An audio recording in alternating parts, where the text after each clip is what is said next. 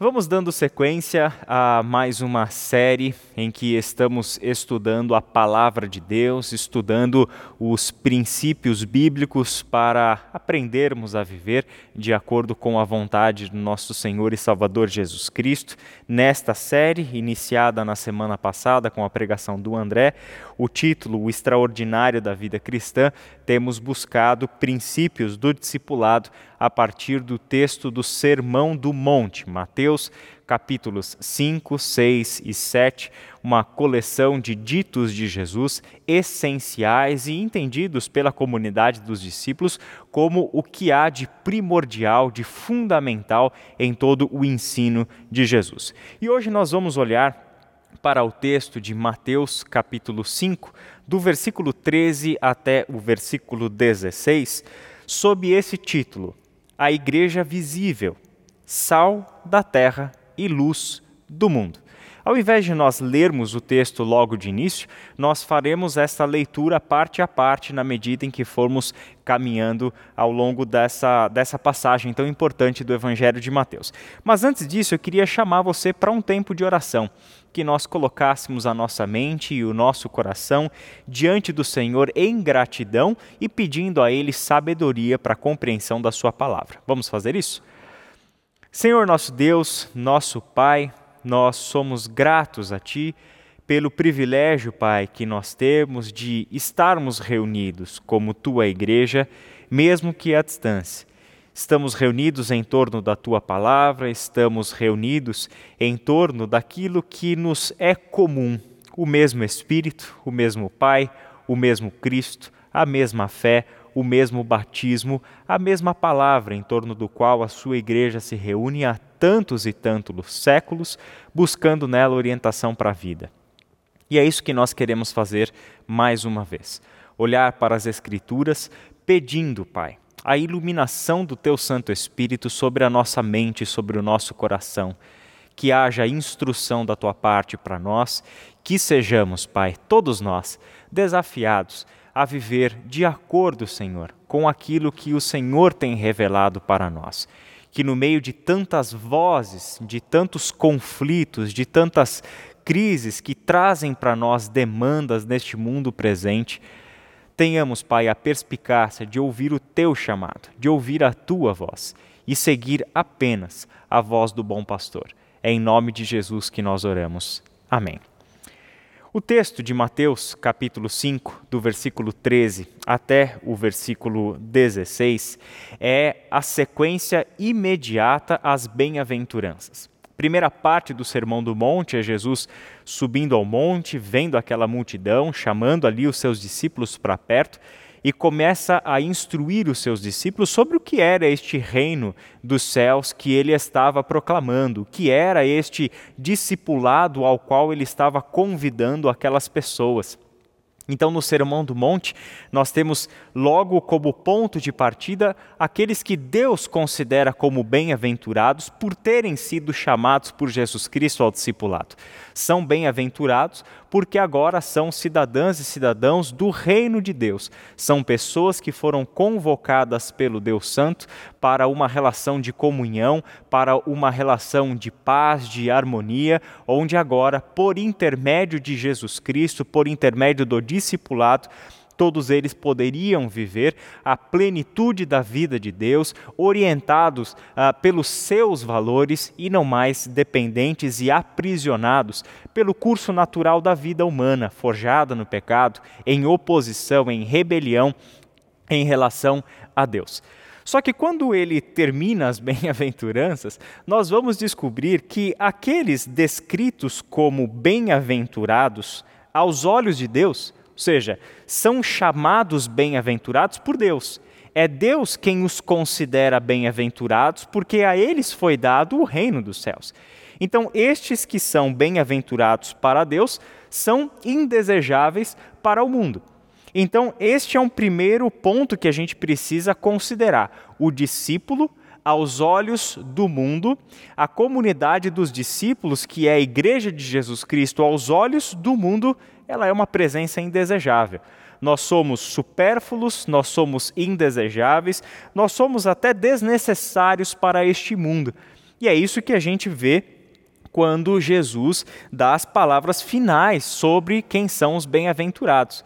Ele diz o seguinte nos versículos 11 e 12: Bem-aventurados serão vocês quando por minha causa os insultarem, os perseguirem e levantarem todo tipo de calúnia contra vocês.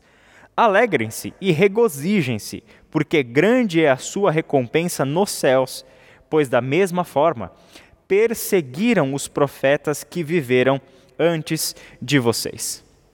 Os bem-aventurados são aqueles indesejáveis para o mundo. Este estado de ser indesejável chega a ser ah, expressado em forma de recusa. Eles são recusados por este mundo. Eles se tornam alvo de insultos, alvo de perseguição, alvo de calúnia. E isso, sem dúvida nenhuma, não estaria entre as categorias que você e eu consideraríamos como de pessoas plenamente felizes. São aqueles que estão sendo considerados pelo mundo como indesejáveis e a resposta do mundo a eles, a sua presença no mundo, é justamente o insulto, a perseguição e a calúnia. Os bem-aventurados assim o são porque são de Cristo, porque pertencem a Cristo. Eles são perseguidos, caluniados e insultados por causa de Cristo. Assim como foram os profetas. E quem eram os profetas? Eram aqueles homens que estiveram no mundo falando para o mundo da parte de Deus. Eram aqueles responsáveis por dizer para o mundo o que estava de errado neste mundo por acusar o mundo da sua maldade, da sua injustiça, e faziam isso com base no conhecimento de Deus. Faziam isso em nome de Deus. Não estavam lá no seu próprio nome, erguendo a sua própria bandeira, defendendo a sua própria causa, mas estavam no mundo agindo em nome de Deus.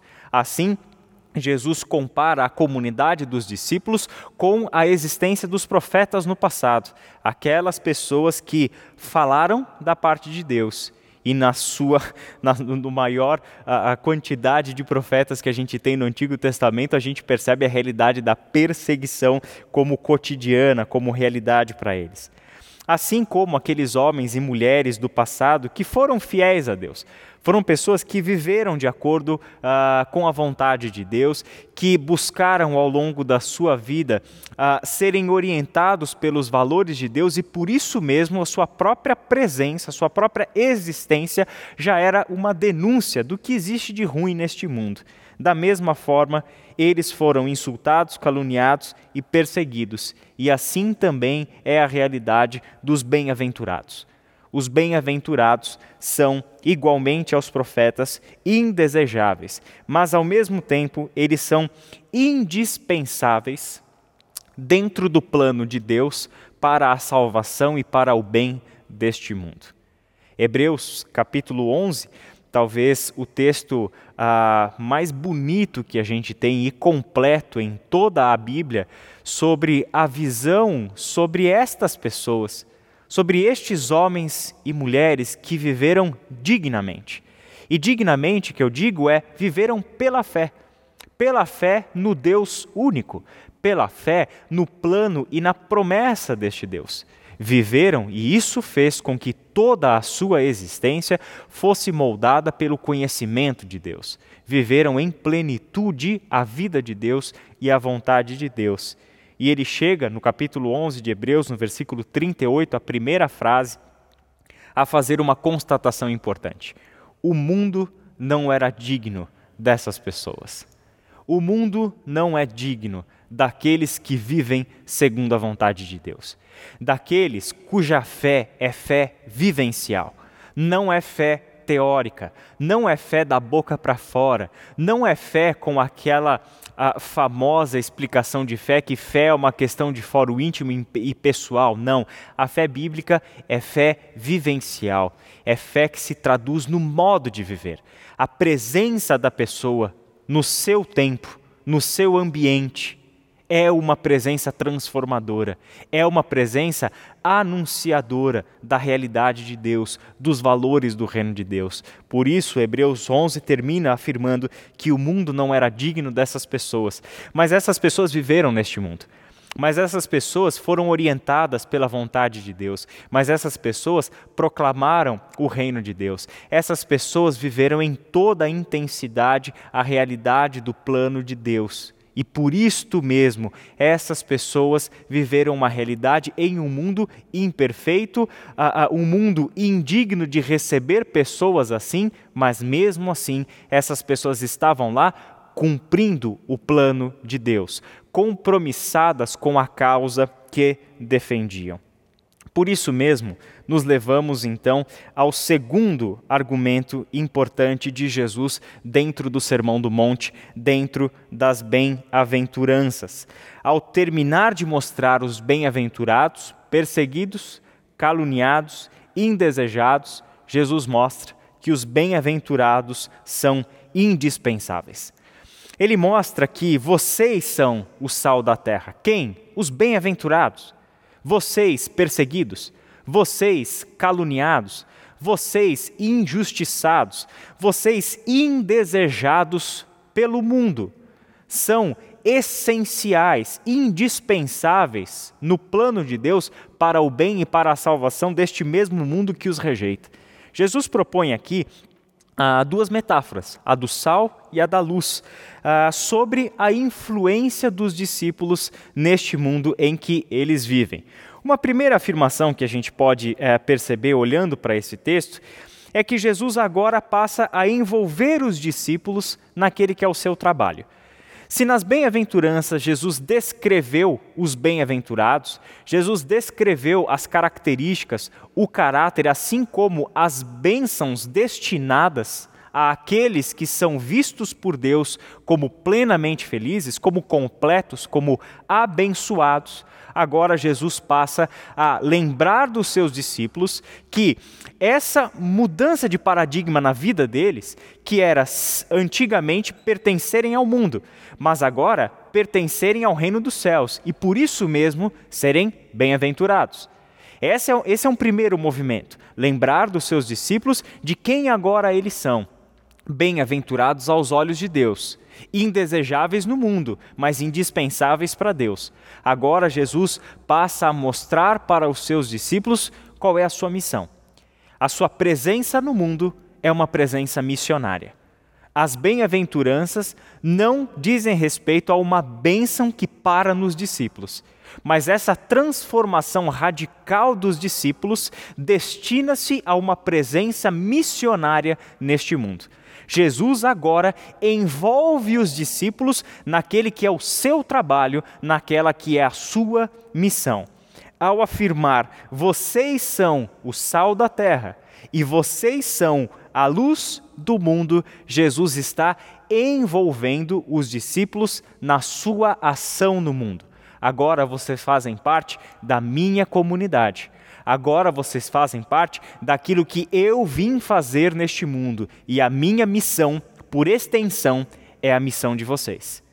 Assim como eu estou neste mundo com um projeto do Pai, com uma missão, agora vocês estão nessa comigo. Jesus agora compartilha sua missão com os seus discípulos.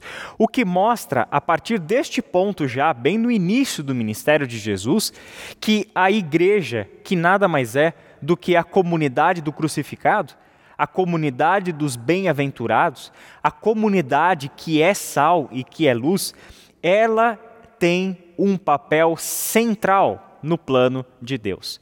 Ao afirmar vocês são sal da terra e vocês são luz do mundo, Jesus Cristo está mostrando para os discípulos desde já, começando a preparar a mente dos discípulos, começando a lançar os alicerces no conhecimento dos seus discípulos sobre que comunidade é essa do reino dos céus de discípulos que ele está formando. E aqui a igreja começa a entender-se com um papel central e decisivo em todo o plano de salvação de Deus. Quando nós chegamos, muito tempo depois, em Efésios capítulo 1, versículos 20 a 23, o apóstolo Paulo mostra esse fato. Jesus já fez tudo o que fez, ensinou, pregou, curou, Uh, morreu na cruz do Calvário, ressuscitou, ascendeu aos céus, o Espírito Santo desceu sobre a comunidade dos bem-aventurados, sobre a igreja, nasce a igreja e Paulo, agora inspirado pelo Espírito Santo de Deus, reflete sobre o que é a igreja na carta aos Efésios. E aqui nós temos versículos chave dentro dessa história. Efésios capítulo 1, de 20 até 23. Eu não vou projetar esse texto, eu gostaria de ler este texto da forma como o apóstolo Paulo escreveu, mas que Eugene Peterson, na Bíblia A Mensagem, captou o sentido das suas palavras e traduziu isso seguinte, na seguinte forma: Toda essa força vem de Deus. Deus levantou Cristo da morte e o estabeleceu num trono nos altos céus, no governo do universo. Tudo, das galáxias aos planetas, de forma que nenhum nome, nenhum poder está fora do alcance de sua soberania. E isso não é provisório. Será assim para sempre. Ele, Cristo, está no comando de tudo e tem a palavra final a respeito de tudo. No centro de tudo, Cristo governa a igreja. A igreja não é periférica em relação ao mundo. O mundo é que é periférico em relação à igreja. A igreja é o corpo de Cristo. Por esse corpo, ele, Cristo, fala, age e preenche tudo com Sua presença. Eis aqui a vocação da comunidade dos discípulos: ser um povo uh, dentro do plano de Deus, cujo papel na história, cujo papel no tempo, seja ele qual for, seja o contexto qual for, seja o problema é, é, social qual for, seja a realidade econômica, política, qual for, a igreja tem um papel central e ela precisa estar consciente deste papel central que ela desempenha na história de Deus. O que nos leva a uma terceira consideração. Vocês são o sal da terra. Agora nós vamos olhar para essas palavras de Jesus e tentar entender o que ele nos mostra com essa metáfora do sal e depois a metáfora da luz. Nós sabemos que o sal, ah, em sentido universal, mas especificamente no tempo de Jesus, ele tem três funções, três usos principais: o de temperar, o de conservar e o de purificar. Quando Jesus afirma que vocês são o sal da terra, ele mostra que o primeiro uso comum do sal é o tempero. O sal no cotidiano, o sal em todas as casas, é usado diariamente por nós que preparamos os alimentos para temperar o alimento. É um condimento, é um utensílio essencial na cozinha. E ele faz com que cada um dos ingredientes colocados em um prato, colocados em um preparo, tenha o seu sabor ressaltado. Ele faz com que aquela comida que se faz pela junção de diversos ingredientes tenha um sabor único onde nesta junção de ingredientes com o sal é que cada parte tem de fato o seu sabor. Destaca o que tem de bom em cada um desses elementos. Faz com que cada um desses elementos colocados no preparo tenha o seu sabor ressaltado. A segunda função do sal é a conservação. E essa era tremendamente importante nos dias de Jesus e talvez fosse o sentido predominante quando ele falava sobre os discípulos serem o sal da terra. Porque nos dias de Jesus, como a gente sabe, não existia nenhum tipo de refrigeração, não existiam geladeiras, freezer, câmaras ah, frigoríficas e nem nada. Todo o alimento, por exemplo, os peixes, um, um, tipo de alimento muito comum no contexto de Jesus, para eles serem transportados, para eles serem armazenados, vendidos, aguentarem uma viagem onde eles saíam de, do lugar onde eles eram pescados e comercializados em uma outra cidade, em uma outra região, dependia completamente do sal para ser salgado. Nós brasileiros estamos acostumados com isso, a gente sabe bem o que é uma carne de sol, uma carne salgada. Na época da Páscoa, a gente passou recentemente pela Páscoa, a gente sabe que um dos pratos muito comuns entre nós é o bacalhau e a gente come o bacalhau conservado no sal, o bacalhau salgado, e ali o sal exerce essa função de preservação. Ele conserva, ele evita a deterioração, ele evita que a carne apodreça. E um terceiro sentido do sal é que ele tinha um sentido religioso. O sal era um instrumento cerimonial. Nós temos dois textos apenas como exemplo no Antigo Testamento em que o sal estava sendo utilizado cerimonialmente como um instrumento de purificação. Êxodo 30, 35 e Ezequiel 16, 4. Se você quiser depois ler sobre isso nestes textos, vemos ali a presença do sal como um instrumento dentro de um processo religioso de purificação.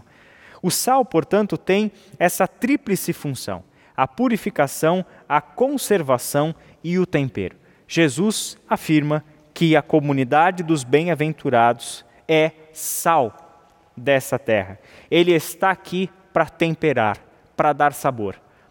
A comunidade, a igreja, a comunidade dos bem-aventurados está aqui para evitar a deterioração, o apodrecimento. É porque a igreja está aqui que este mundo ainda não apodreceu porque a comunidade dos bem-aventurados está aqui e por meio disso é que Deus está preservando este mundo em rebelião contra ele. Não aconteceu o apodrecimento que cheira morte por causa da presença daqueles que, aos olhos do mundo, são indesejáveis, mas aos olhos de Deus e no seu plano são indispensáveis. Estão aqui para evitar a deterioração. E estão aqui em um processo de purificação. A presença do Deus Santo no seu povo é o que os santifica. Assim como a comunidade de sal que está presente neste mundo é o que está atuando para a purificação, levando santidade, levando a justiça, a pureza deste Deus a este mundo e a todo que nele crê. O texto também afirma que vocês são o sal da terra. Essa é, uma, é, é um destaque importante, importante. Por quê? Porque não apenas devemos olhar para o significado do sal, mas devemos olhar primordialmente para a forma como Jesus define a comunidade dos discípulos. Jesus não disse que os discípulos devem se tornar sal. Jesus não coloca o ser sal como algo que está no campo de escolha e decisão dos discípulos. Jesus não diz que eles devem se esforçar ou fazerem alguma coisa para virem a ser sal, tornarem-se sal. Ser sal não é uma decisão dos discípulos. Assim como Jesus também não disse que os discípulos possuem o sal. O sal é como se fosse uma ferramenta, um instrumento, algo que eles carregam consigo para o exercício da sua missão. Jesus não disse que os discípulos possuem sal o sal não é uma ferramenta para os discípulos. Jesus disse, na verdade, que os discípulos são o sal.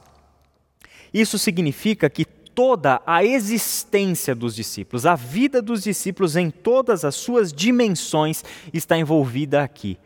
Não apenas como algo que nós possuímos, não, é quem nós somos. Não algo que nós devemos fazer, não é uma decisão. A decisão foi seguir a Cristo ou não seguir a Cristo. Essa decisão foi tomada lá atrás. Ouvimos o chamado e a resposta que damos ao chamado. Essa foi a decisão. Agora não é mais uma decisão. É inerente ao discípulo ser sal. Diz respeito à sua identidade, à sua definição. Independente da sua vontade, eles são sal.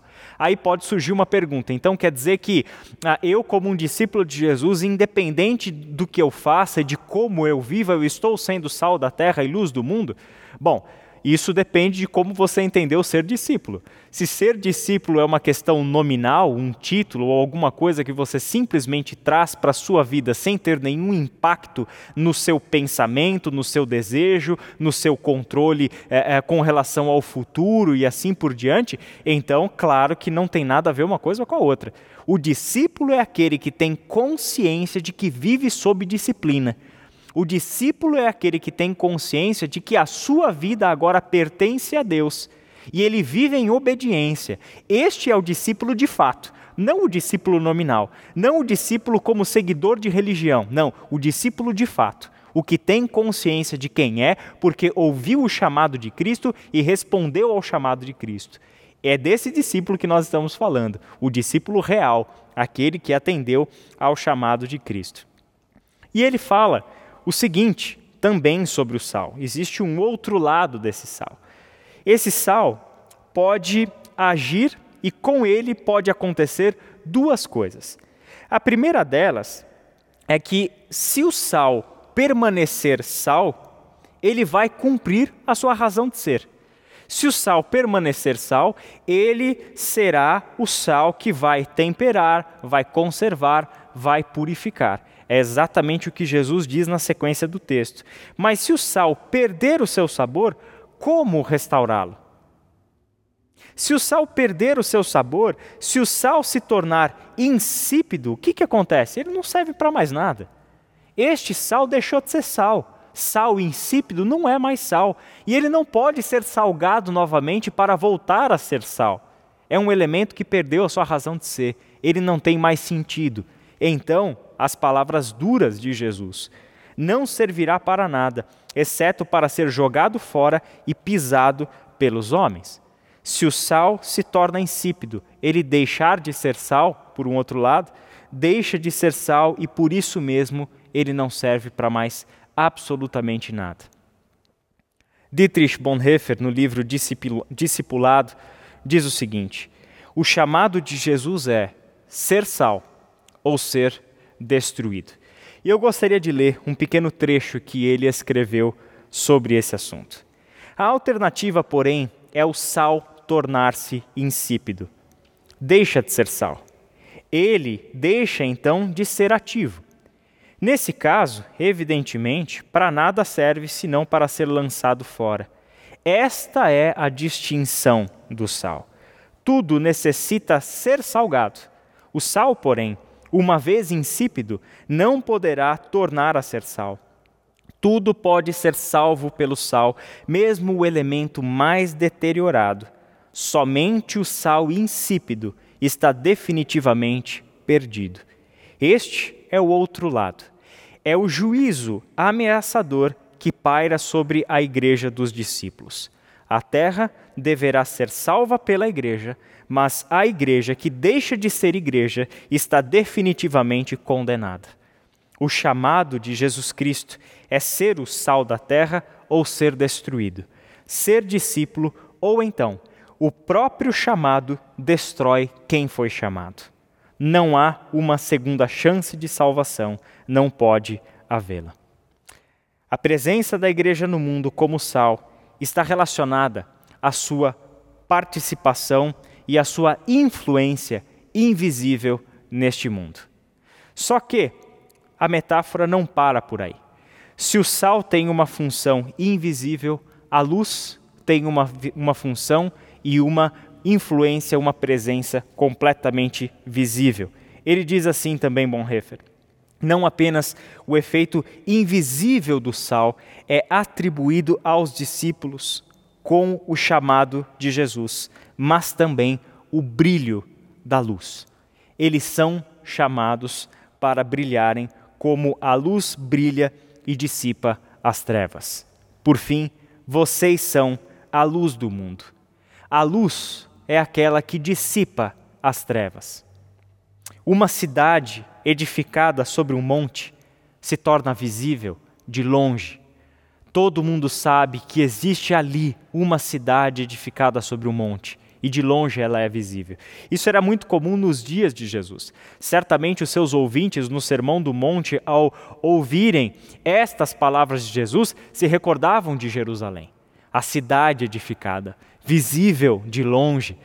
Para quem? Para talvez na nossa experiência de hoje mais comum, seja a experiência de voar, estar numa aeronave e quando de longe nós estamos é, sobrevoando aquela imensidão do mar, tudo escuro, tudo escuro, ao longe a gente começa a enxergar luzes. E o que a gente sabe? Ali existe uma cidade, ali existe luz, tem vida ali, tem gente ali, ali é habitado, ali há uma presença. A luz traz à tona essa realidade visível que não pode ser escondida, que não pode ser jogada para debaixo de algum lugar. Não, a cidade está no seu lugar apropriado e ali ela é vista.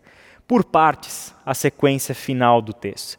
Ele afirma que os discípulos são a luz do mundo. Aqui é, o chamado ao discipulado que nos torna luz. A mesma coisa que nós vimos sobre o sal vale sobre a luz. Ele não diz que nós devemos nos tornar luz, e ele não diz que a luz é algo que nós carregamos conosco, um lampião ou uma lanterna que nós carregamos ao nosso lado como instrumento da nossa missão. Não é esta a afirmação de Jesus. A afirmação de Jesus é que os discípulos são a luz deste mundo. É neles que está o brilho da glória de Deus. É na comunidade dos bem-aventurados que brilha de forma intensa a realidade plena do Deus Salvador, que na cruz do Calvário nos comprou como o seu povo santo e escolhido. O Deus que agora nos envia ao mundo como arautos da sua justiça, como proclamadores da reconciliação, como os seus agentes de paz neste mundo. Esta é a luz a ser a brilhada neste mundo, a luz dos discípulos, que de novo não devem escolher tornarem-se luz, são luz porque foram chamados, são luz porque são bem-aventurados, são luz porque são discípulos de Jesus de Nazaré. Da mesma forma, a luz não é uma ferramenta, é toda a existência, tudo o que está na vida do discípulo é que é luz. É o chamado ao discipulado que nos torna luz deste mundo. E nós seremos luz enquanto nós estamos na luz. Os discípulos são luz porque eles são chamados a viver em Cristo. E Cristo Jesus é a luz deste mundo. A sequência do texto. Não se pode esconder uma cidade construída sobre um monte. E também, ninguém acende uma candeia e a coloca debaixo de uma vasilha. Ao contrário, coloca-a no lugar apropriado e assim ilumina a todos os que estão na casa. A luz deve ser colocada no lugar apropriado.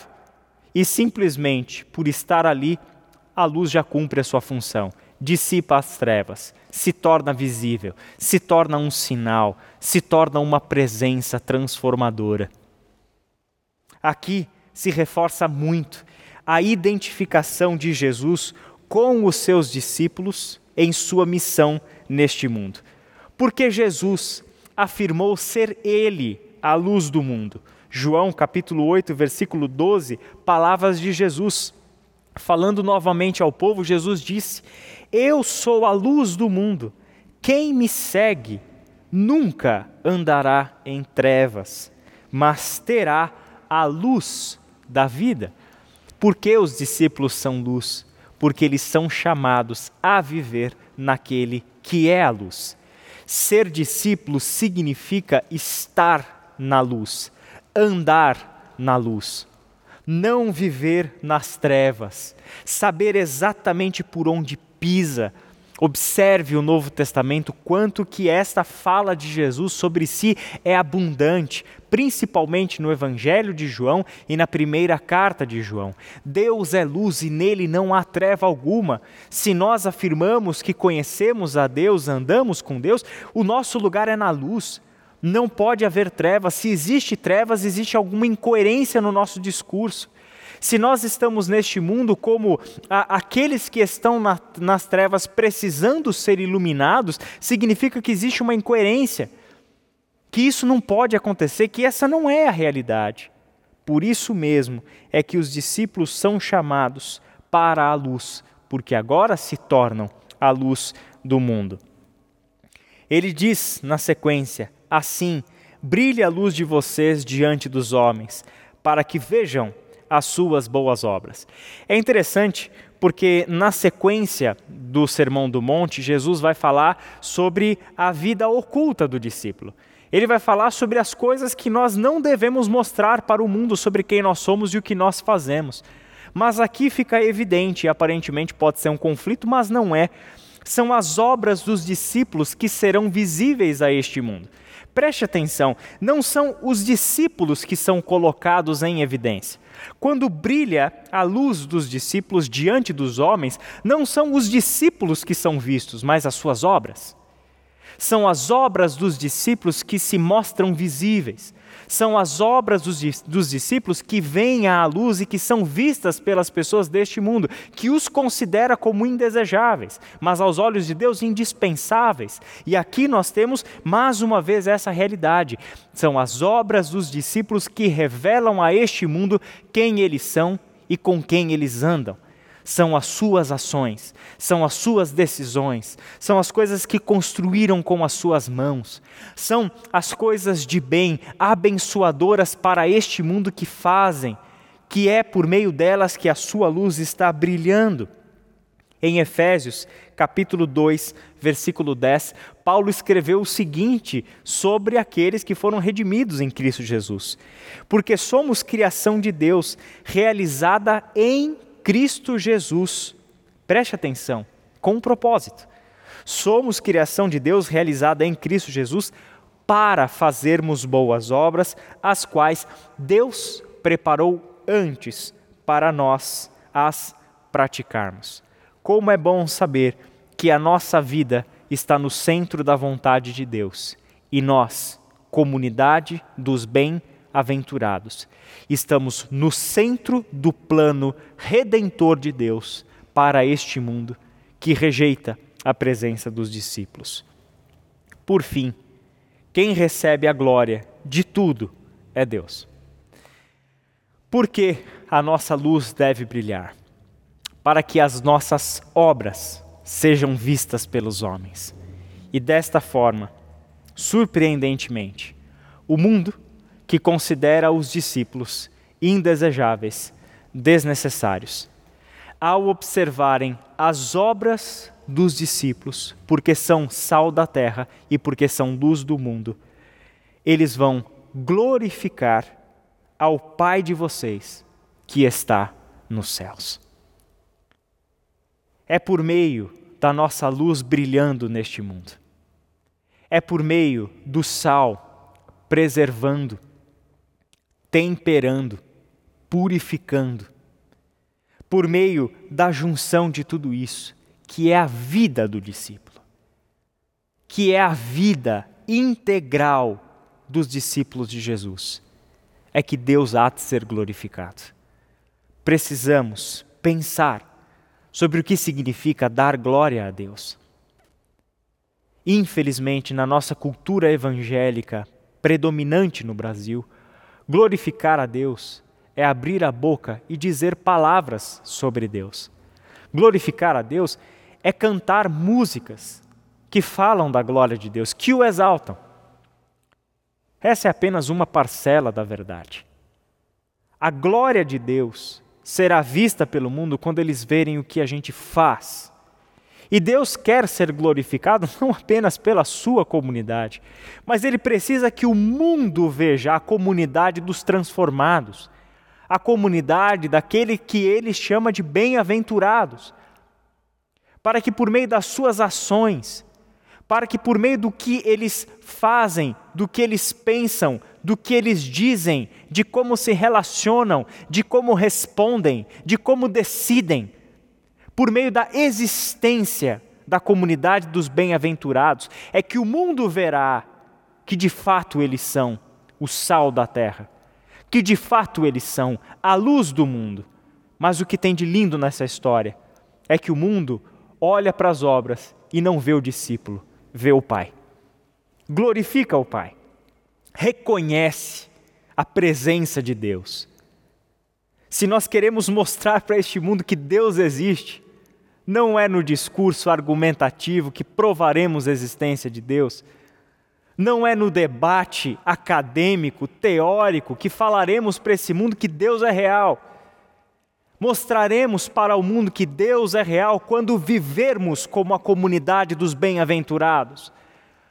Quando assumirmos de fato aquilo que é o nosso papel neste mundo, uma presença missionária, uma presença transformadora, uma presença marcante e indispensável como a do sal do mundo e como a luz no mundo. Não há vida sem estes dois elementos. 1 aos Coríntios, capítulo 10, versículo 31. Diz Paulo: Assim, quer vocês comam, quer vocês bebam, ou façam qualquer outra coisa, façam tudo para a glória de Deus. A vida do discípulo, na sua totalidade, é para o louvor da glória de Deus.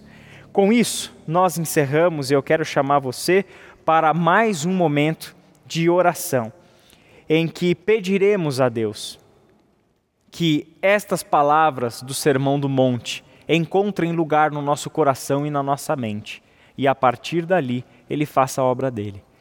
Senhor nosso Deus e Pai, somos gratos ao Senhor pela tua santa palavra, pela multiforme sabedoria com que o Senhor se revelou na história e nos chama, Pai, à comunhão, ao entendimento, nos chama a um relacionamento cada vez mais consciente e profundo com o Senhor. Abençoa-nos como teu povo a sermos quem de fato o Senhor diz que nós somos. A nos tornarmos conscientes do que significa, Pai amado, sermos a comunidade dos bem-aventurados que nós nos tornemos conscientes do que significa sermos neste mundo e para este mundo o sal da terra e a luz do mundo. Em nome de Jesus. Amém.